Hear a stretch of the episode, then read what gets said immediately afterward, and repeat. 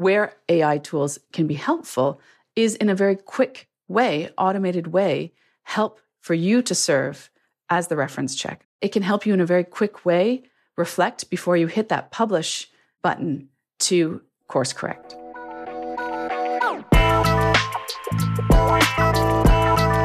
Macht's gleich. Weg mit Sexismus in den Medien. Ein Podcast von ProQuote. Hallo, schön, dass ihr noch einmal mit dabei seid und zwar bei der ja wirklich vorerst letzten Folge von Macht's gleich weg mit Sexismus in den Medien. Euer Podcast von Pro Quote Medien.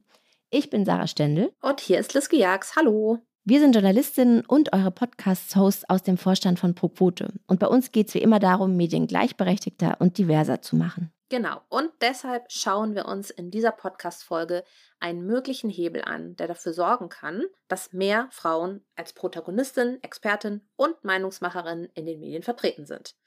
Es geht um künstliche Intelligenz oder vielleicht etwas niedrigschwelliger formuliert, um technische Tools allgemein, die uns im Alltag beim Kampf für mehr Gleichberechtigung unterstützen können. Und um die Frage, ob das vielleicht die Lösung ist, auf die wir alle gewartet haben.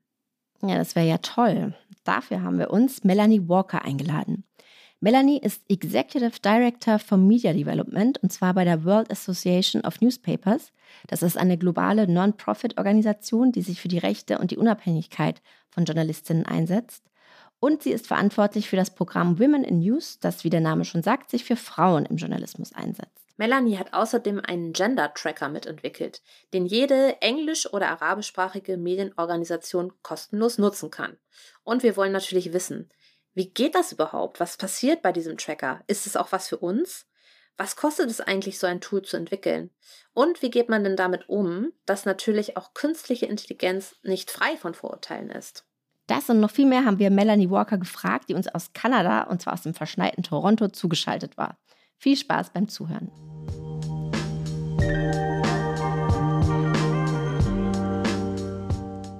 Melanie, welcome to our podcast and thank you for talking to us today.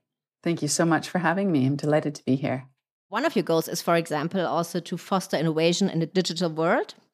You are also the so called gender lead responsible for a program called Women in News. Maybe we could start with this and you could tell us a bit about what are your topics as the gender lead of the organization? We at WAN-IFRA represent the world's press and we really work to identify industry led solutions to problems and challenges confronting us all, as well as opportunities. And I think it would go without saying that gender inequality is a major issue still today in the media industry. Just over 10 years ago, we launched a small scale project in Southern Africa with support from the Swedish International Development Cooperation Agency, SIDA, to increase the capacity and leadership skills of women media managers in Southern Africa not only were there a lack of women executives who were joining our programs, there were a lack of women in the media that we were working with. And we identified a different approach to try to build the capacity of women media professionals. And this was to look at networking, actual building networking skills, and creating those professional networks. Someone much wiser than me once said that 95% of all new job opportunities come through your professional network.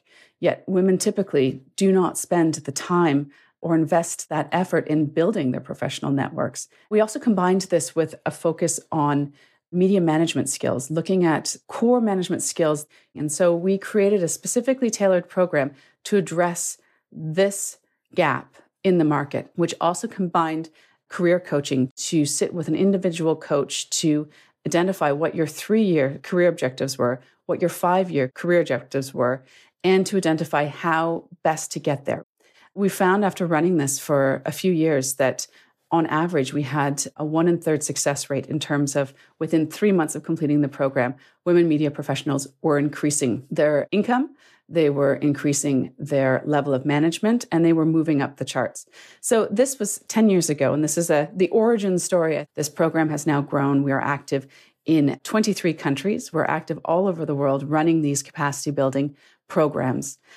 In parallel, we also try to provide research as well as direct support within the media sector. So that's actually the core topic of ProQuote as well, is that we saw this lack and, and tried to address it in the German uh, media landscape. Germany actually trails behind the global averages when it comes to women at the most senior editorial position within media. And disturbingly, that has decreased from 2021. So, yeah. whereas this statistic was 19%, which is dismal, it's actually fallen to 17%. We're aware of that because the pandemic actually made it a lot worse. This is why we're also running our numbers each year and just to have the statistics to be able to change something. So you talked a lot about what you tried in the beginning to do, but if we're talking about breaking stereotypes in the media with your programs, what's the most important aspect of your work? I think it's two part. The first is awareness raising. I think unconscious bias is not something to be scared of. It's something to recognize exists in us all. It is the way that we categorize our brains, categorize information. This is something how we make sense of the world. And so once you're aware of this unconscious bias, you can then take steps to overcome and rewire your brain. And so I think that's a really important first step. And this is something we focus on when we talk to managers, when we talk to newsrooms, is don't be uncomfortable by the fact that this exists. Recognize it exists. And then you can take the steps to start to correct and it's an ongoing process and it's not just gender based of course it's it's with all diversity categories that awareness raising as a first step tends to be the aha moment and then it looks at okay well how can we look at everyday language and this is particularly important when it comes to the media of course since we influence a much larger section of society than many other industries how are we representing what is our unconscious bias and how do we course correct on a day to day basis. And this is, in one respect, the creation of our gender balance tracking tool, which looks at a few key indicators when it comes to content. Of course, with all AI tools, this is imperfect science, but in using it, it's a crucial awareness raising tool. And so it just makes you stop and think. The so called Women in News Tracker, which is part of the program you, you just uh, mentioned and you invented. But maybe before we talk about that in detail, one general question why do you think artificial intelligence, apps, etc., may be able uh, to help journalists when it comes to gender balance? I think that AI products and tools can help to, you know, and this is not just within journalism, but anywhere, it can help to increase awareness. And so, again, there is a limitation with tools because beginning with the creation of tools, they're created by humans. And so, if you don't have a diverse group of people who are creating these tools, that inherent bias may be baked in. So, that is a first challenge. A second is that many AI tools rely on historical data, which is historically representative of a certain group of people, predominantly white males. So this can distort data.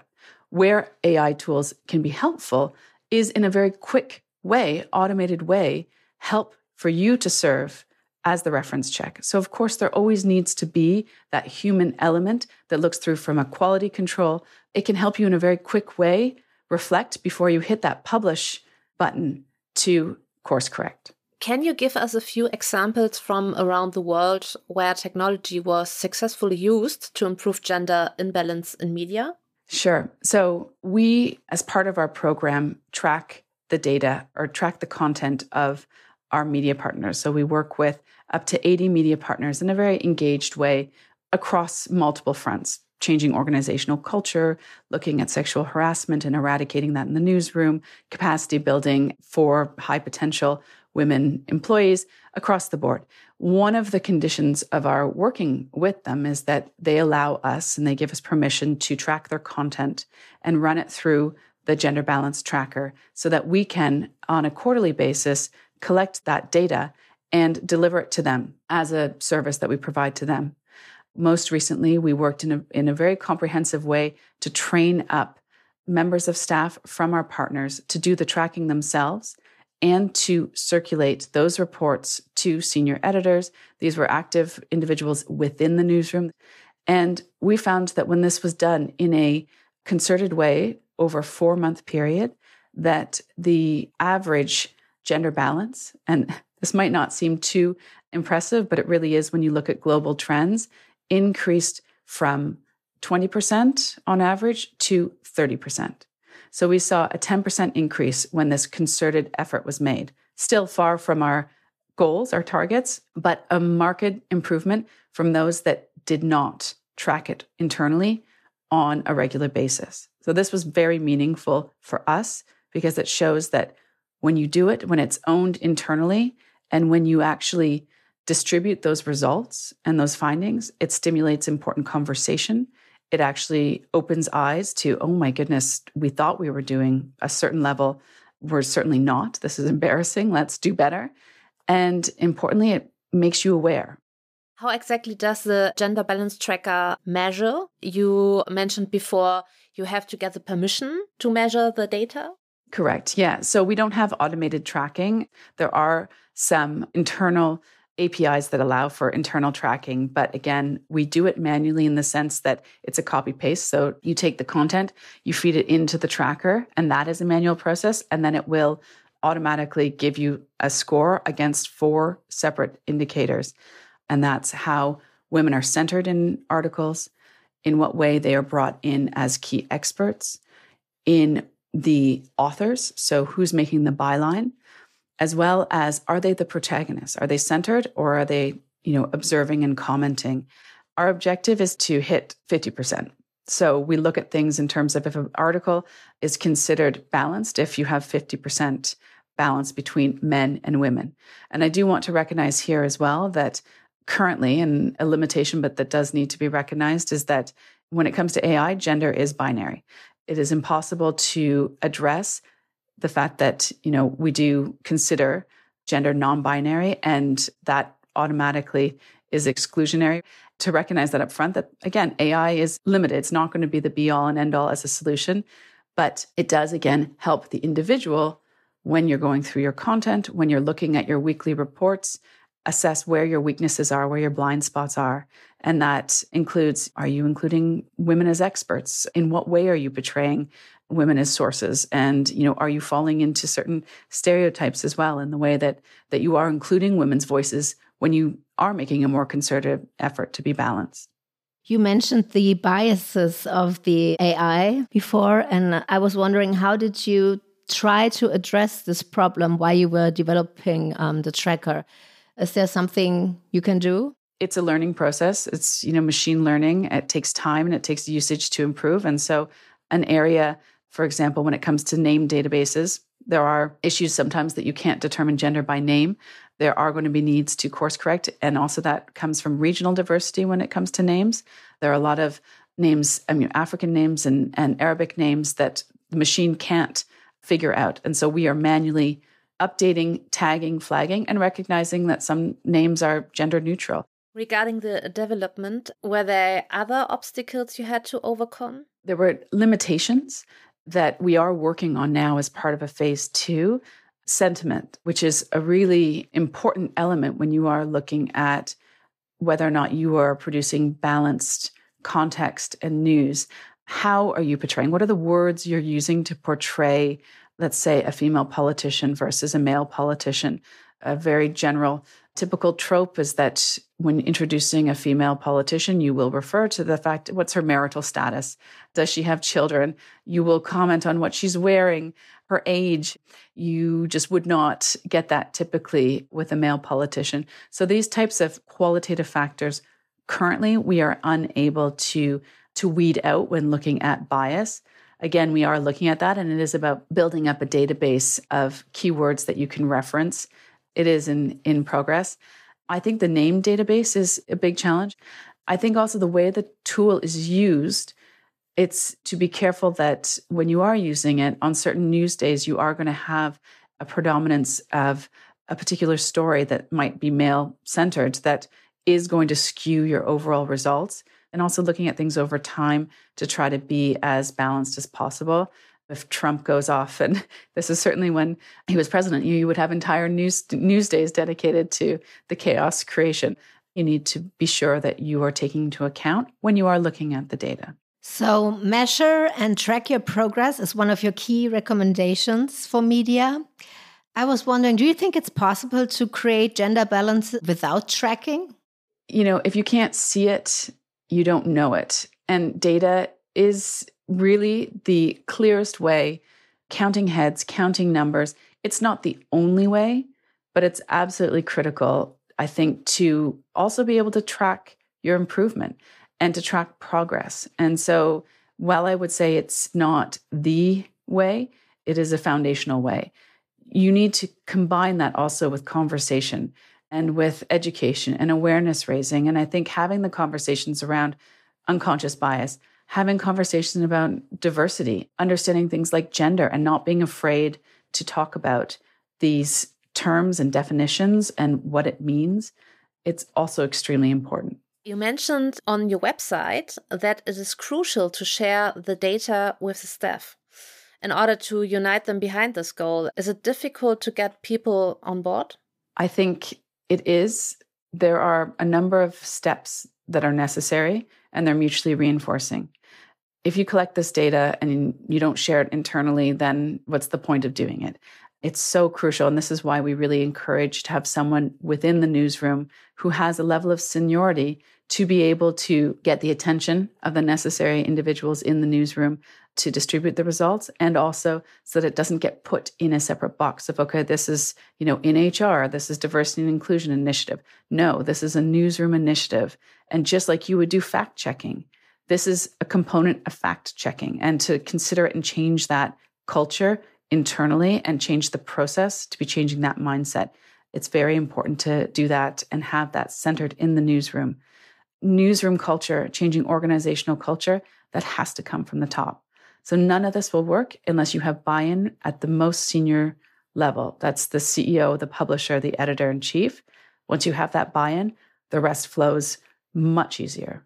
Maybe you can drop a few names because, as we understood, the tracker is for media in English only so far, right? So, where has it been used? We are using it primarily with our partners who are predominantly located English speaking as well, but um, also Arabic language throughout sub Saharan Africa. 18 media were sort of part of this pilot. And essentially, it's open to anyone. So we do have sort of individual users who do not create accounts and we don't actually know who they are. I think in terms of wide scale usage, I can say that we don't have major media using it on a regular basis. We do, however, have a number of our members that have created their own internal systems that actually are built into their publishing systems. And so are part of an API that helps them track this. A number of media in Scandinavia who are, again, very focused and quite advanced in this have been using these types of tools that follow the same principle.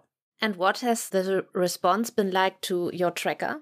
I think that, like many initiatives that have good intention and practical requirements of time and effort, response is positive, but actually, uptick is what is a frustrating element it's hard to, especially in today's context in the past couple of years, with everything that's been going on with the coronavirus and the disruption within the media industry, finding the time and resources to actually use this tool is our biggest obstacle. You just mentioned the Scandinavian countries who are far better than we are most of the time.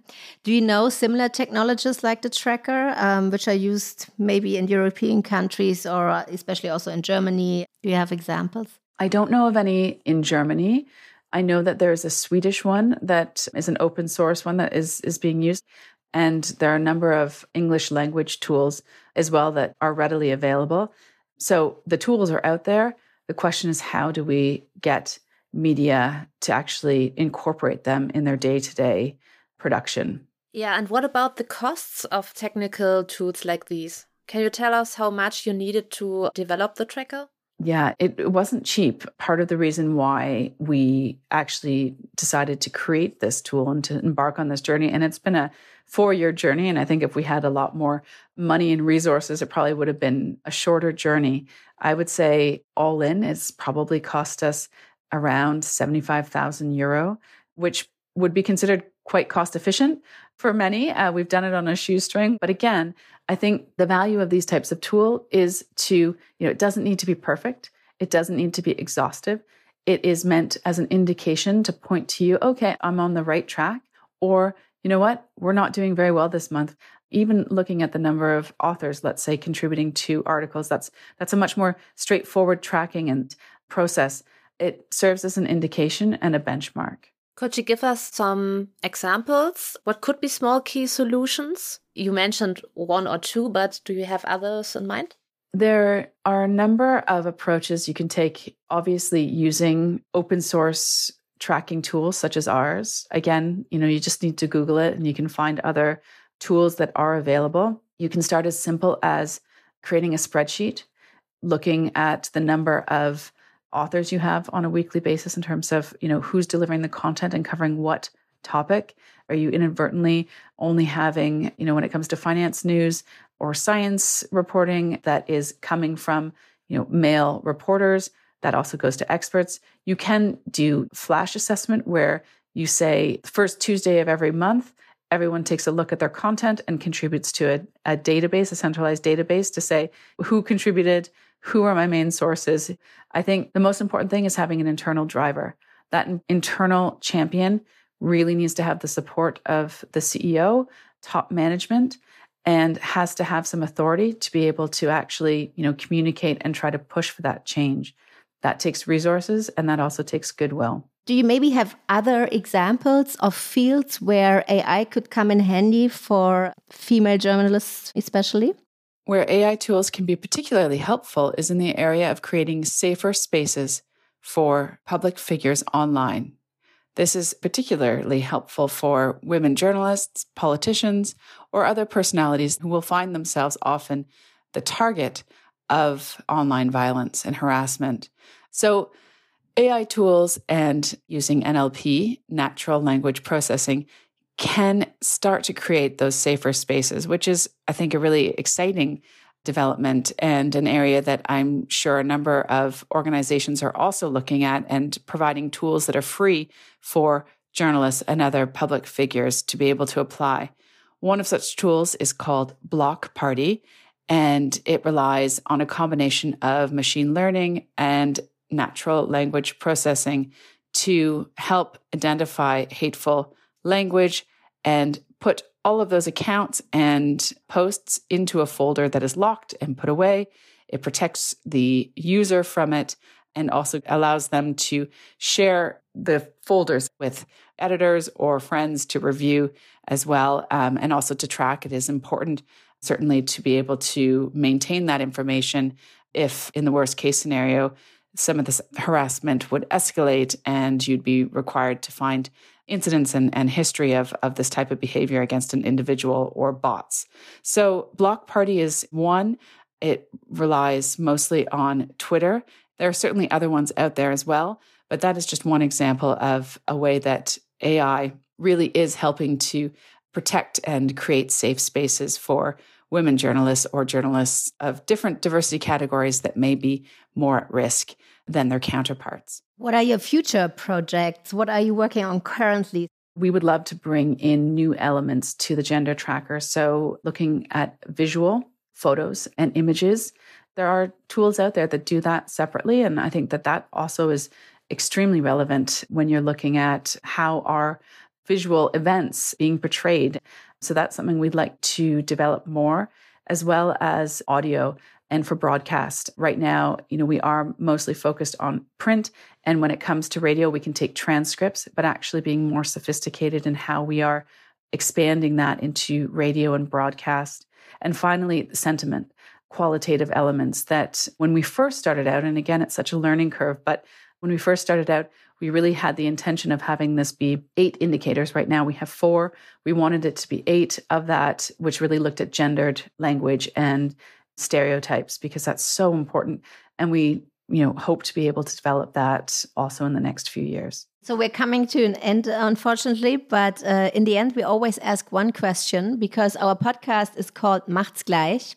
And in German, that can mean two things. First, do it right now, or second, make it equal.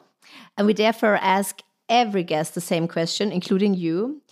If you could change one thing right away, right now, regarding gender equality in media, what would it be? Oh gosh, how do I narrow it down to one single thing?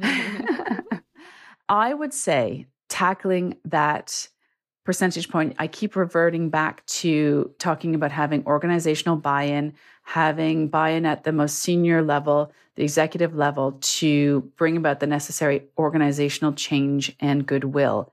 When I look at the numbers of top management on the editorial side and also on the business side, women are grossly underrepresented.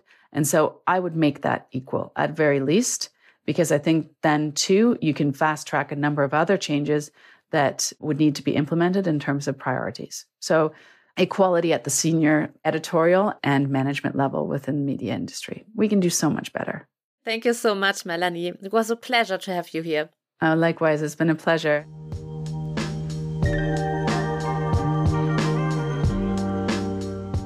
Nach dem Gespräch mit Melanie haben wir wie immer unsere Expertin Margret Lünenborg, Professorin für Journalistik an der Freien Universität Berlin, um ihre Einschätzung gebeten. Lohnt sich der Aufwand für Redaktionen, so einen Tracker ins Daily Business zu etablieren? Immerhin muss er manuell bestückt werden oder es muss sogar ein eigenes Tool entwickelt werden, das mit den eigenen Redaktionssystemen funktioniert. Der Gender Tracker, basierend auf künstlicher Intelligenz, erleichtert erstmal ganz ungeheuer ein permanentes Monitoring der Sichtbarkeit von Männern und Frauen in Nachrichtenproduktion, in dem, was Zeitungen als journalistischen Content erzeugen. Ich halte das für eine ausgesprochen lohnende, ja gar nicht so sehr Investition, sondern ein lohnendes Engagement, mit dem Zeitungen auch langfristig wirklich eine klare Transparenz und Kontrolle der eigenen Produktion erzeugen können und sich damit auch verpflichten, zumindest eine Balance zwischen Männern und Frauen in medialer Produktion anzustreben. Wir wissen insgesamt aus der Forschung, dass Nachrichtenproduktion, die Ungleichheitsverhältnisse systematisch verstärkt, das über Jahrzehnte immer wieder gemacht hat. Also können Medien da einen starken Einfluss nehmen und haben auch da so eine Art Verantwortung für unsere Gesellschaft. Und warum ist denn gerade das Zählen dabei so wichtig? Ich halte es für relevant, dass es tatsächlich verobjektivierte Zahlen gibt, die fortlaufend zeigen, wie sieht's denn aus bei uns in der Produktion. Denn das konnten wir in Studien auch nachweisen. Mit Angela Merkel als Kanzlerin war die subjektive Wahrnehmung, dass wir doch eine ungeheure Präsenz von Frauen in der Politik haben und diese eben auch medial sichtbar werden. Wir haben aber nachweisen können, dass ja, Merkel mit dem Amtsbonus als Kanzlerin eine hohe Sichtbarkeit erzeugt hat, in ihrem Schatten aber sozusagen andere, auch hochprominente Politikerinnen deutlich unsichtbarer geworden sind. Von daher bietet ein solches Instrument eine echte Chance, systematisch daran zu kommen und dazu Veränderungen beizutragen. Melanie Walker sagt ja, dass der Gender Tracker für 10% mehr Frauen gesorgt hat, dort wo es bisher angewendet wurde. Ist das nicht ein bisschen wenig bei dem Aufwand? Der Spiegel beispielsweise hat das ja vereinzelt gemacht und war immer am Ende ein bisschen selbst erschrocken zu sehen, wie ungleich die Repräsentation ist. Und ich glaube, das ist wichtig zu verstehen. Es geht ja gar nicht um, ich sage jetzt mal, die böswillige Annahme, dass intentional Journalisten und Tinnen nicht Frauen befragen, sondern um routinisierte Praktiken, die in den täglichen Handlungen oft unter Zeitdruck ja auch gar nicht immer so weit reflektiert werden. Und ich bin zutiefst davon überzeugt, dass nur mit einem systematischen Monitoring, einer ständigen Bestandsaufnahme, die sozusagen zu einem Baustein von Qualitätsprüfung wird, sicherzustellen ist, dass das langfristig, dauerhaft und nachhaltig eben wirklich verändert wird. Vielen Dank für die Einschätzung.